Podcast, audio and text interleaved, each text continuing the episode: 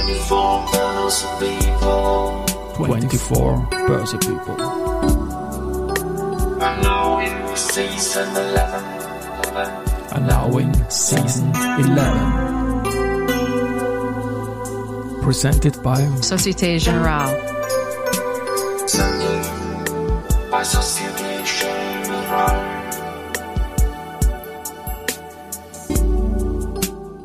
Ja, herzlich willkommen wieder zur Serie 24 Börse People. Und diese Season 11 der Werdegang und Personality Folgen ist presented by Societe Generale. Mein Name ist Christian Drastil, ich bin der Host dieses Podcasts und mein vierter Gast in Season 11 ist Klaus Rominger, Head of Institutional Sales and Deputy Head of Capital Markets bei der Wiener Privatbank und jetzt bei mir im Studio. Servus Klaus. Hallo Christian, vielen Dank für die Einladung. Ich freue mich auf unser Gespräch. Wir kennen uns noch nicht lange, ein paar Minuten jetzt, aber das sind immer die besten Gespräche. Genau. Lieber Klaus, Karriere und Werdegang, wie hat's dich in den Kapitalmarkt verschlagen? Ja, die, die, meine Anfänge ähm, hatte ich äh, in Freiburg gemacht, wo ich mit meinem Volkswirtschaftsstudium angefangen hatte. Ähm, und da hat es dann begonnen, die ersten Vorlesungen, die kapitalmarktorientiert waren, ähm, wo man dann tatsächlich auch über das, ja, was sozusagen Finanzmärkte bewegt, theoretisch lernt. Und äh, so hatte ich dann die große Lust, dieses theoretische Wissen auch ganz gern praktisch umzusetzen. Und äh, mein Cousin, äh, damals bei einer Versicherung tätig in den Kapitalanlagen, äh, meinte dann zu mir, er hat einige Kontakte. Ich könnte ja mal ganz gern reinschnuppern. Und ähm, so habe ich dann über zwei Praktika die Möglichkeit gehabt, mal das, was man dann sehr mathematisch in den Vorlesungen lernt, tatsächlich mal umzusetzen. Also zu sagen, okay, wir nehmen was her, äh, schauen uns das an und dann veröffentlichen dir was. Das heißt, klassisches Makro-Research ähm, und das war für mich so ein bisschen der, der Einstieg, ähm, wo ich dann aber auch relativ schnell angefixt war und gesagt habe, ja, ich glaube, das ist mein Ding. Wunderbar. Und wenn man auf LinkedIn sich vorbereitet, und ich tue das immer bei meinen Gästen, dann sieht man Mathematik eigentlich auch in deinem Profil gleich. Was ist denn das für eine spannende Formel, die da gepostet ist? Das ist eine Formel, die ich in einem Research Paper äh, Okay. veröffentlicht habe. Und äh, Respekt, ja. das war tatsächlich äh, meine anfängliche Idee. Ich war mir noch nicht ganz sicher, ob ich in die Wissenschaft will oder ob ich in die Praxis will. Ähm, und ich hatte dann bei der DZ Bank die Chance, ein Doktorandenprogramm zu machen. Das war prinzipiell tatsächlich der Mix. Also man arbeitet 50 Prozent und 50 Prozent hat man Zeit für seine Di- äh, Dissertation. Und ähm, das habe ich dann auch zusammen mit der Universität Freiburg gemacht. Und in dem Sinn, wie das heutzutage ist, in diesen PhD-Programmen, schreibt man, muss man drei Paper schreiben und diese drei Paper muss man veröffentlichen. Und ähm, mein erstes Paper hat tatsächlich was mit Macrofinance zu tun, also ein makroökonomisches Modell, das dann mit Finanzvariablen geschockt wird, wie man so schön sagt. Und ähm, das habe ich dann ähm, veröffentlicht, habe aber dann feststellen müssen, ähm, dass wenn man dann in der Praxis drin ist und sich weniger mit dem wissenschaftlichen Netzwerk auseinandersetzt, dass das äh, gar nicht so einfach ist, beides unter einen Hut zu bekommen. Und ich habe dann mich entschieden, äh, mich der ähm, ja, Praxis weiter zu, zu widmen. Ähm, ich muss aber gestehen, ich hätte nach wie vor Lust, nochmal wissenschaftlich was zu machen. Vielleicht gibt es da irgendwann mal noch die Chance, dass ich irgendwo nochmal anknüpfen kann. Ich hab's noch nicht ganz ad acta gelegt. Ja, vielleicht werde ich mal mit deinem Vorstand reden, den kenne ich recht gut. Bei der Wiener Privatbank kommen wir noch dazu, eine wissenschaftliche Abteilung zu machen. Mich hat es auf jeden Fall sehr beeindruckt, diese Formel zu sehen. Das hat in deiner eigenen Figurenzeichnung gleich mal Eindruck geschunden, sage ich mal. Du bist Deutscher, Freiburg hast gesagt, du hast aber auch in Skandinavien studiert. Richtig, genau. Ich war sogar ähm, zweimal dort. Ähm, zum einen habe ich ein klassisches Auslandssemester gemacht mit, mit Erasmus. Ähm, bin ich an die Universität Karlstadt gegangen. Ähm, war da sehr beeindruckt von nicht nur von ähm, von dem wissenschaftlichen äh, und dem Hochschulleben, sondern auch von dem von, der, von dem ganzen Land, von den Menschen ähm, und von von dem Klima und der Atmosphäre dort. Und da habe ich mich dann entschlossen, dann noch mal einige Jahre später an die äh, Stockholm School of Economics zu gehen. Das war dann auch in dem PhD-Programm, um da noch mal tatsächlich in international reinzuschnuppern. Wie wird das denn an anderen Universitäten gelehrt. Ähm, welchen ähm, ja, Schwerpunkt haben denn die an Universitäten dort? Und das war auch für meine wissenschaftliche Seite, wenn man das so sagen will, prägend und sehr, sehr interessant. Jetzt geht man wissenschaftlich, mathematisch studieren und ist relativ stark, nehme ich mal an, im Fortschritt. Und dann kommt in der Zeitspanne 2006, 2013, also waren so deine Studienzeiten, irgendwann dazwischen Lehman und schmeißt uns alle vom Schiedsrichterstuhl. Wie ist es dir da gegangen mit dem Zugang zum Thema, wo du glaubst, jetzt habe ich es mal verstanden und dann kommt Lehman? Oder war das ganz anders?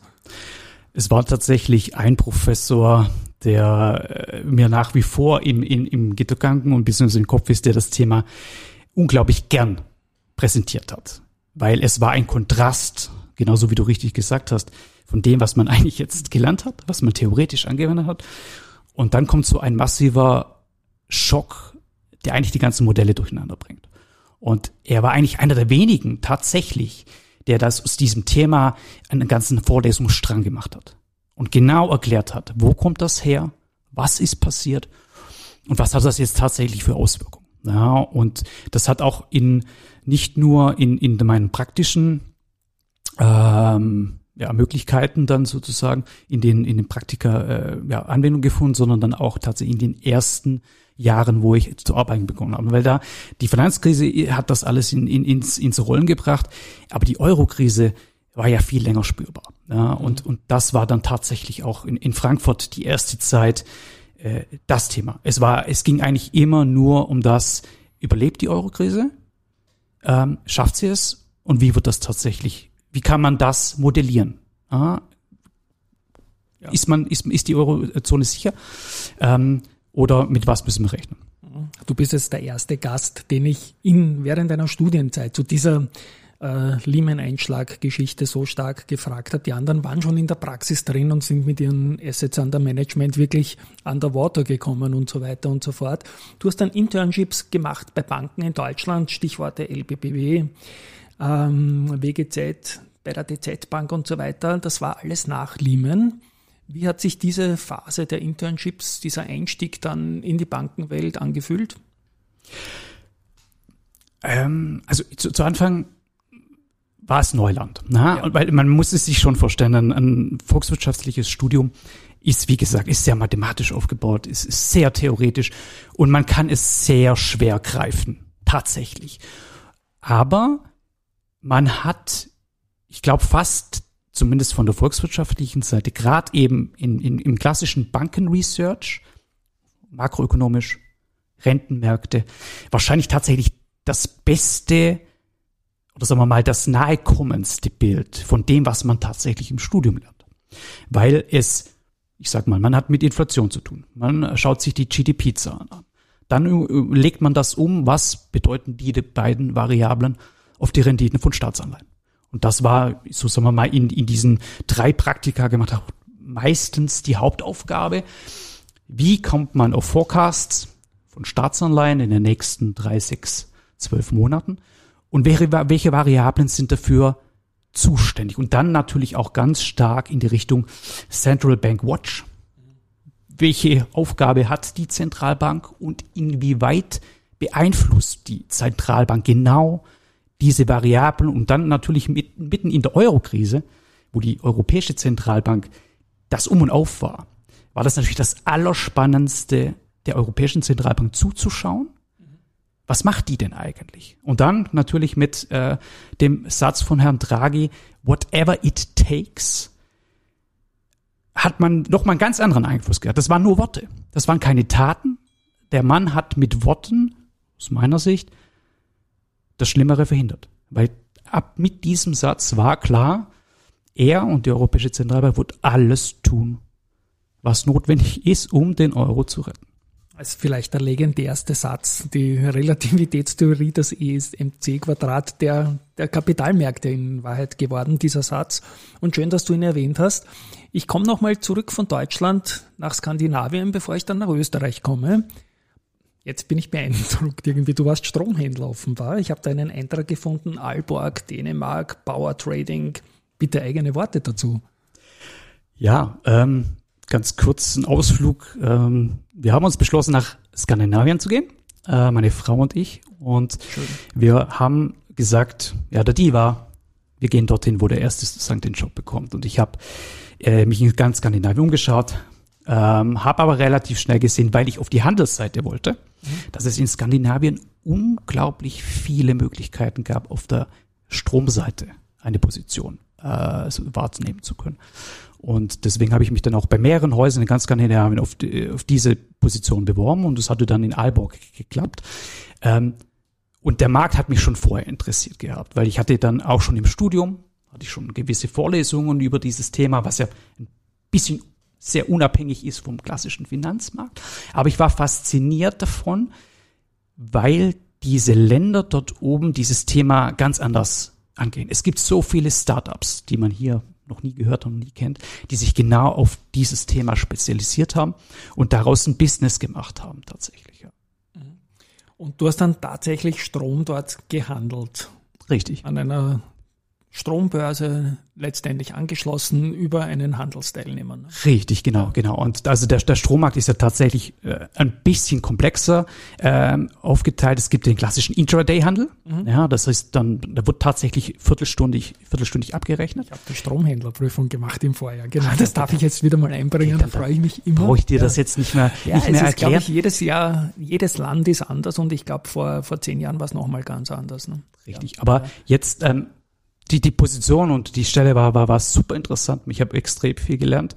Auch insbesondere über den Strommarkt, wie er funktioniert und das nicht nur in Dänemark, sondern in, in ganz Europa, weil der dann auch komplett vernetzt ist über Euro- Europa. Also man kann tatsächlich Strom aus Dänemark kaufen oder man kann Strom aus Griechenland kaufen. Ähm, und ähm, es ist ein, äh, aus meiner Sicht natürlich jetzt ähm, ein zukunftsträchtiger Markt. Ich würde ich würd mich freuen, wenn es mehr solche Startups hier in Österreich geben könnte. Vielleicht ist das das, was für dich? Ja, du, ich bin schon too old, aber ich werde im Sommer ein Internship beim Verbund machen, um die Stromhändlerprüfung einmal umzusetzen. Das muss einfach sein. Wir kommen nach Österreich und zwar zu Convert oder Convert Invest. Und es ist ja lustig, wenn ich mit einem Manager der Wiener Privatbank spreche und das Wort Convert erwähne. Man weiß ja auch eigentümerseitig, da gibt's eine gemeinsame Historie mit einem ehemaligen ATX-Unternehmen namens Convert, jetzt von Vonovia gekauft und so weiter. Aber diese Convert Invest schreibt man mit V und nicht mit W an vierter Stelle. Und es geht wohl um etwas anderes als die Immobilien, sondern eher um Convertibles, oder? Ganz genau. Aber du kannst dir vorstellen, wie oft ich. Ich habe dreimal hingeschaut im Vorfeld. Ja. Also äh, es, ich werde und wurde sehr oft darauf angesprochen, weil natürlich die Convert äh, überall bekannt war und ich dann immer sehr schnell äh, im Immobiliensektor war, ähm, wenn man den Namen kennt. Und noch ein letztes Detail. In der Wohnung, äh, wo wir nach Wien gekommen sind, da war die Convert auch noch der Eigentümer. Also irgendwie, Also, genau. irgendwie hat das alles miteinander zu tun.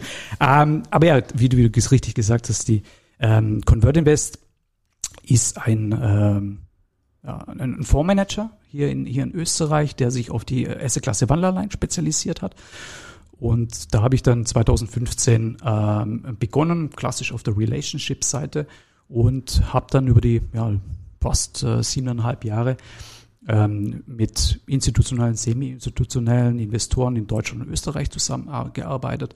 Hat dann so zu Schluss auch noch ein bisschen versucht, das, das Thema äh, Interna Internationalisierung äh, hier einzubringen. Das heißt, wir haben ein bisschen nach Italien gegangen, haben versucht, in Spanien Platz zu finden.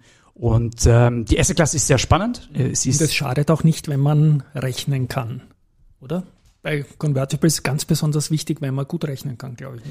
Äh, es ist, es ist sehr, sehr, sehr optionslastig. Äh, die Genau. Optionstheorie ist das sehr schnell dabei. Und ähm, das ist aber auch wiederum ein bisschen das Problem, weil es sehr komplex ist.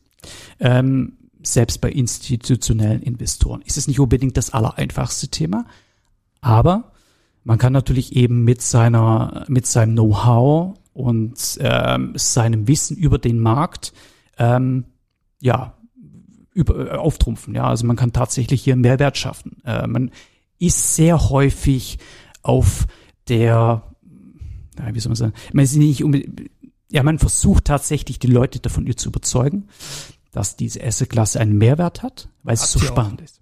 Bin ich, bin ich ganz überzeugt davon. Also wir haben in Österreich wunderbare Geschichten mit Convertibles gehabt. Ich denke da nur an die Immofinanz zum Beispiel. Da waren unpackbare Sachen möglich. Du warst bis 2022 dort, wie ich dem Lebenslauf jetzt entnehme. Da ist die Kleinigkeit namens Pandemie reingefallen. Was hat das für einen Impact auf die Convertibles gehabt in der Sekunde? Convertibles ähm, sind ja ein, also ein, ein Mixprodukt aus Aktien und Anleihen. Ähm, das heißt, der ja, der klassische Investor hat äh, jederzeit die Möglichkeit, die Anleihe in bestehende Aktien umzuwandeln. Das heißt, ähm, anders als jetzt äh, klassische Anleihen sind Wandelanleihen sehr stark vom Aktienmarkt abhängig. Das heißt, die Aktiensensitivität ist hoch und äh, Mitte März, als die Pandemie dann zugeschlagen hat, konnten die Convertibles dem nicht wirklich entkommen. Sie sind mit den Aktienmärkten gefallen im, im prozentualen Anteil vom, vom äh, Aktienrisiko, äh, ähm, haben dann aber danach ein, ich glaube, das beste Jahr seit ganz langer Zeit gehabt. Äh, ich glaube, die Performance 2020 war auf der Wanderler-Seite mit, mit, mit äh, 20 Prozent. Äh, ich glaube, historisch einer der besten Jahre. Warum? Zum einen hat sich natürlich die Rallye fortgesetzt auf der Aktienseite, direkt nach dem.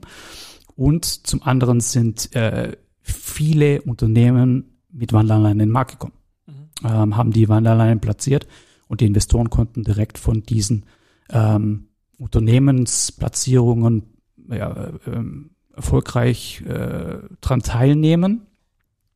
Insbesondere waren das Unternehmen eben aus dem Working from Home ähm, Bereich Biotechnologie. Das heißt, all die Themen, die genau zu diesem Zeitpunkt dann geboomt haben und die Wanderleinen konnten da sehr, sehr gut partizipieren. Wunderbar. Ich komme in den Oktober 2022 und deinen Wechsel zum aktuellen Arbeitgeber zur Wiener Privatbank und das zunächst als Head of Institutional Sales ist ja doch wieder was ganz was anderes von der Aufgabe her, oder? Jein. Jein.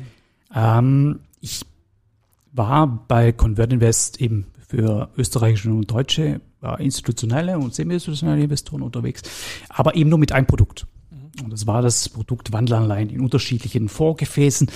Und die Arbeit als solches hat sich dann in dem Sinne nicht wirklich viel verändert. Ich bin aber von der Produktseite ein bisschen weiter gewandert. Und zwar, ich bin zum einen weggegangen vom klassischen Liquidenmarkt hin zu eher illiquiden Assets, also klassischen Immobilienfonds, Infrastrukturfonds, Private Equity, Private Debt und habe hier aber so ein bisschen, das war so ein bisschen meine eigene Interpretation von dieser Stelle, versucht, mich mit ähm, anderen Asset Managern aus unterschiedlichen Ländern zusammenzuschließen und zu sagen, ähm, ich hätte ganz gerne einen Anbieter von äh, globalen Infrastruktur, Investments. Und so habe ich dann versucht, mir einen Anbieter zu, zu finden, der mit mir zusammenarbeiten will. Und den repräsentieren wir dann hier in Österreich ähm, bei klassischen institutionellen Investoren. Das heißt, das Netzwerk ist das gleiche, die Ansprechpartner sind das gleiche, nur das Produkt ist jetzt ein bisschen anders. Und mein Versuch war oder ist nach wie vor so ein bisschen auf der auf der Buy-Side zuzuhören, was jetzt gerade eben interessant ist. Was wird denn gesucht? Bei der klassischen Versicherung, Pensionskasse, Family Office.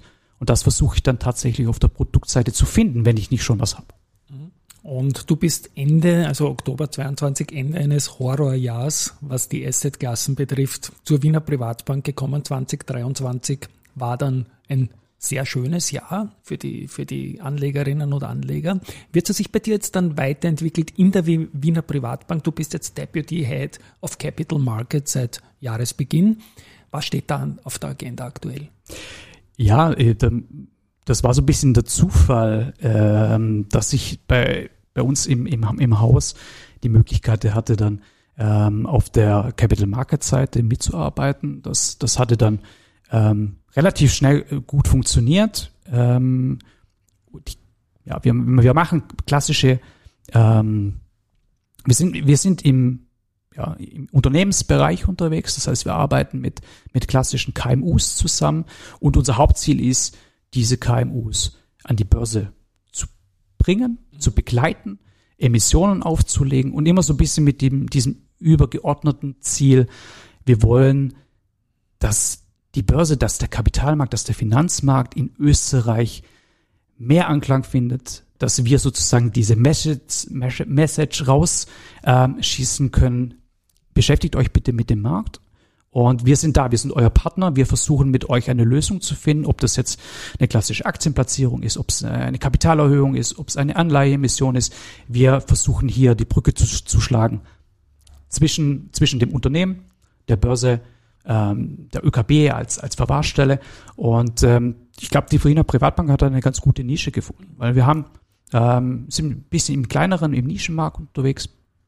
Ähm, und ja, das versuchen wir nach einem sehr, sehr erfolgreichen 2023 jetzt tatsächlich noch, noch, noch ein bisschen ähm, zu vergrößern und uns äh, ja, hier ausdrücken zu können.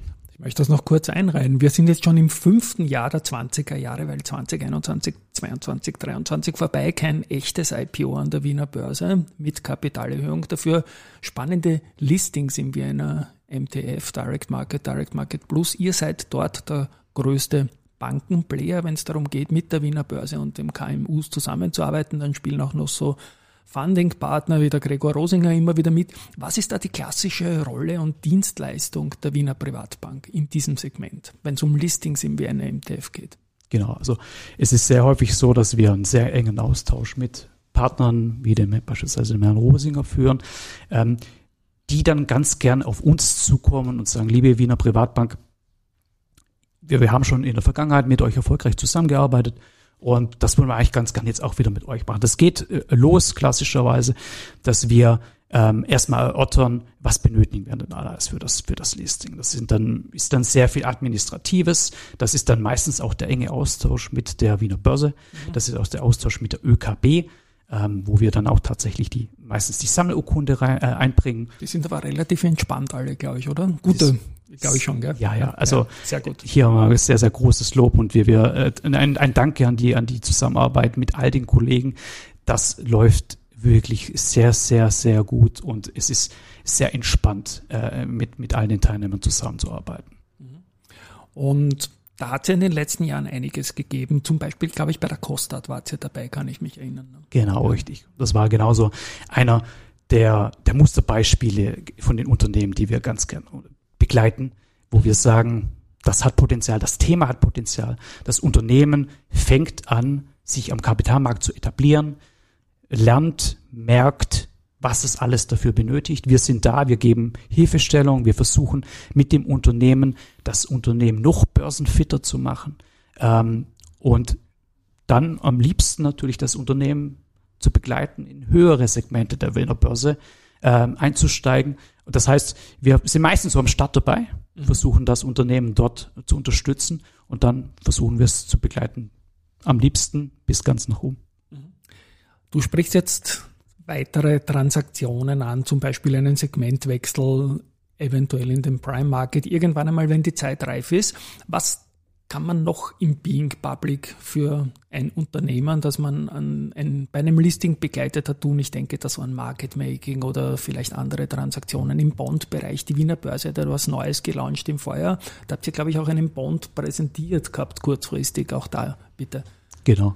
Ähm, es ist tatsächlich, die Synergien, Synergien sind natürlich dann sehr enorm hoch. Also wir haben häufig, dass wenn wir die Unternehmen dann schon dabei bei der Platzierung ähm, im, im Aktienmarkt äh, begleiten, dass dann die Partnerschaft schon besteht, schon beide Seiten, wie der andere funktioniert und wir dann sagen, ganz gern mit äh, sie bei Anleiheemissionen begleiten, komplexere äh, Produkte. Wanderanleihen sind immer mal wieder auch eine, ein, ein Thema. Genussscheine. Äh, eigentlich alles, was der Kapitalmarkt hergibt, ähm, werden wir unterstützen und können wir auch unterstützen. Und das, das, das passt, glaube ich, ganz gut zusammen, weil wir sind, wir haben die Möglichkeit, tatsächlich kleinere Mandate zu übernehmen.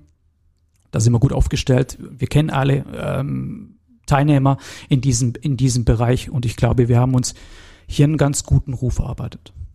Was ich heute gesehen habe in der Vorbereitung auf unseren Podcast, ist auch eine Einladung, dass du eine Veranstaltung machst mit so Leuten, Werner Schleritzko von der Beamtenversicherung zum Beispiel, Wolfgang Mateka, Mateka und Partner ja ganz eng mit dem Haus verbunden oder der Herr Gabriel.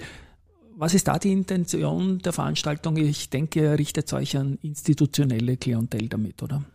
Genau. Also die äh, kommende Veranstaltung ist auf den institutionellen Markt, äh, zielt auf den institutionellen Markt ab und hier wollen wir den Teilnehmern einfach eine unterschiedliche Möglichkeit bieten, auch mal äh, von, von, von ihrem eigenen, äh, von ihren eigenen Kollegen zu hören, ähm, was gerade die Branche äh, beeinflusst, welche Themen wichtig sind.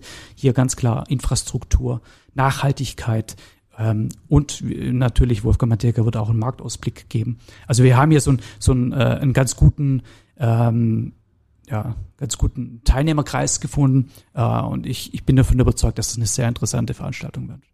Wie geht's dir als Deutscher mit dem Melting Pot Wien? Weil so eine Stadt gibt es ja in Deutschland nicht, wo der gesamte Kapitalmarkt zusammengefasst wird.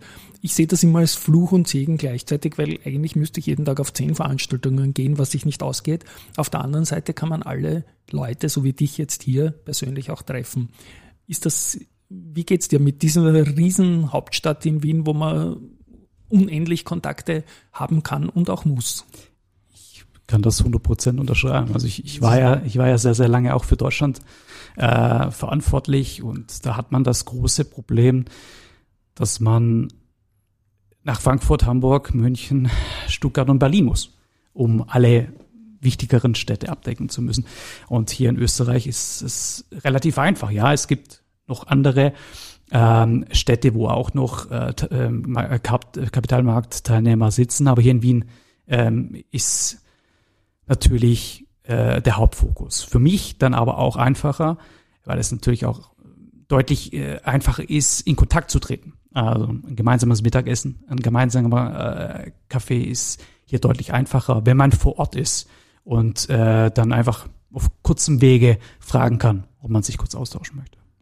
Privatbank steckt privat drinnen und da steckt auch irgendwie Private Banking natürlich sehr stark drinnen. Inwieweit gibt es da eine Schnittmenge zu deiner Abteilung, zu den klassischen wichtigen Private Banking Kunden, die die Bank hat? Die äh, Zusammenarbeit ist sehr eng, also das, das Team sitzt auch direkt neben mir. Ähm, wir haben hier viele Synergien äh, auf der Capital Market Seite zum einen, dass man natürlich dann den gleichen Kunden hat, ähm, wo man dann nicht nur eine Dienstleistung auf der Capital Market Seite anbieten kann oder, äh, oder ähm, übernehmen kann, sondern hier dann auch Synergien über andere Themenfelder spannen kann und auch auf der institutionellen Seite natürlich. Ähm, ich versuche auch immer für meine Private Banking Kollegen interessante Investmentprodukte ähm, hier an, an, eingliedern zu können, ob es hier Lösungen gibt in, in ja, Märkten, wo jetzt vielleicht nicht immer jeder einen Einblick hat. Mhm, und das Herumrechnen, und ich komme nochmal zum Beginn, ist ja wieder spannender geworden, weil es ja wieder Zinsen gibt und die lassen halt einige Bankprodukte wieder viel spannender ausschauen, als in einer Zeit, wo whatever it takes zu Minuszinsen geführt hat, nehme ich an. Das ist absolut richtig. Ja. Ähm, die, die Anleihen haben natürlich ein Revival äh, gehabt. Ne? Also man spricht tatsächlich auch wieder von einer Asset-Klasse, die attraktiv ist. Ja, also die, die Aktien, äh, sind aus meiner Sicht nach wie vor äh, eine, eine super spannende Asset-Klasse und das werden sie auch immer bleiben. Aber die letzten 15 Jahre gab es eigentlich nichts anderes, zumindest auf der liquiden Seite, ähm, weil, weil die Anleihen waren, stand nichts drauf und es war dann auch tatsächlich nicht wirklich spannend, hier was zu machen. Und das ist zurück. Und das, das merken wir aber auch. Die Nachfrage nach, nach, nach Anleihen ähm, das, egal welche Bonität, äh, ist einfach enorm groß und verständlicherweise, weil man jetzt eben tatsächlich wieder äh, etwas draufstehen hat. Wunderbar. Ich komme zu meiner klassischen Schlussfrage. Wir haben jetzt über eine sehr spannende und aus meiner Sicht beeindruckende Karriere von dir gesprochen. Hast du einen Tipp für junge Leute, die jetzt nach Studium oder Vorstudium im weitesten Sinne die Planung haben, in den Kapitalmarkt irgendwie einzusteigen, nicht als Investorin oder Investor, sondern einen Job zu suchen. Wie geht man das am besten an? Ich glaube tatsächlich, der erste Schritt, und den, den habe ich auch gemacht, ähm, sich für Finanz- und Kapitalmärkte zu interessieren. Und das ist eigentlich ganz einfach. Ähm, wenn man sich gewisse Medien, die man gern hat, so ist jetzt die Financial Times, Wall Street Journal, ähm, diesen Podcast, diesen Podcast auf jeden Fall. Ähm, wenn man sich die täglich anschaut, wenn man reinhört, irgendwann kennt man alle Themen. Irgendwann weiß man genau, was die Fed macht und warum die Zinsen gestiegen sind. Und das ist enorm wichtig, weil man kann dann in allen Gesprächen, die man führt mit Experten, in einem Jobinterview, kann man eigentlich genau von dem sprechen, auf was es dann tatsächlich ankommt. Und das ist am Anfang, ich finde, das kommt im Studium ein bisschen zu wenig. Da ist es halt einfach das, die Theorie und das, da muss man Prüfungen bestehen. Aber man wird vielleicht nicht so genau darauf vorbereitet, auf, auf was es dann tatsächlich in die sozusagen in die Umsetzung von von dem Studium im in der, im, im Job äh, tatsächlich dann äh, wichtig ist. Und ich glaube, wenn man sich dieses Wissen aneignen kann, bevor man startet, äh, hat man schon einen, einen deutlichen Schritt gemacht und einen Vorteil. Das ist auch ein schönes Schlusswort. Ich glaube, es ist unendlich viel Wissen mittlerweile for free im Web und über viele gute Sources vorhanden. Lieber Klaus, eine Highlight-Folge für mich, ein Deep Dive in etliche Bereiche, die mir immer schon ein Anliegen waren. Danke, dass du da warst und von meiner Seite mal Tschüss an euch da draußen. Vielen Dank für die Einladung, Christian. Ciao. Société Générale.